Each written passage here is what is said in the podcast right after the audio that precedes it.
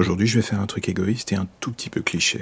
Je vais parler au moins de dans un an de la part du mec qui charbonne dans son coin chaque soir en plus de ses journées de boulot jusqu'à pas d'heure pour écrire des textes, les enregistrer, les monter.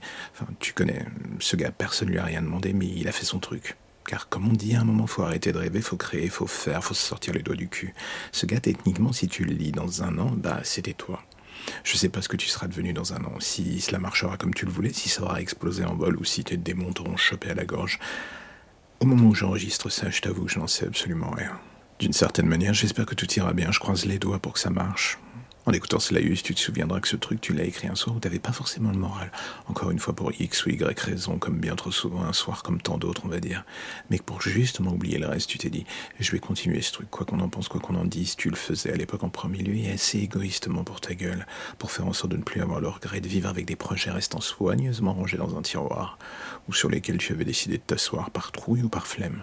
Je ne te juge pas, rappelle-toi, j'étais et je suis encore toi. Du coup, ce qui finit par rendre ce monologue à ciel ouvert encore plus bizarre. Mais bon, on n'est pas à ça près. Alors oui, tu écris des trucs bizarres, tu aimes vider ton esprit d'une certaine forme de noirceur qui y réside depuis le début. L'écriture a toujours été ton meilleur remède pour cela. Tu as toujours fait en sorte de garder le pied sur la pédale de frein pour ne pas laisser éclater trop ton imaginaire aux yeux du grand public, l'envie de le garder pour toi et de vivre dans ton monde.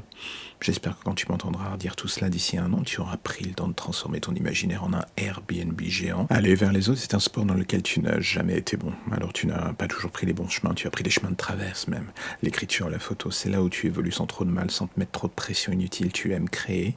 J'espère qu'aujourd'hui tu auras pris la pleine mesure du plaisir de partager sans te poser encore et toujours les mêmes cent mille questions et être assailli de doutes. C'est sain de se remettre en cause. Toi par contre, tu sais très bien que tu as toujours trop souvent le tendance à pousser le curseur dans la zone de l'extrême.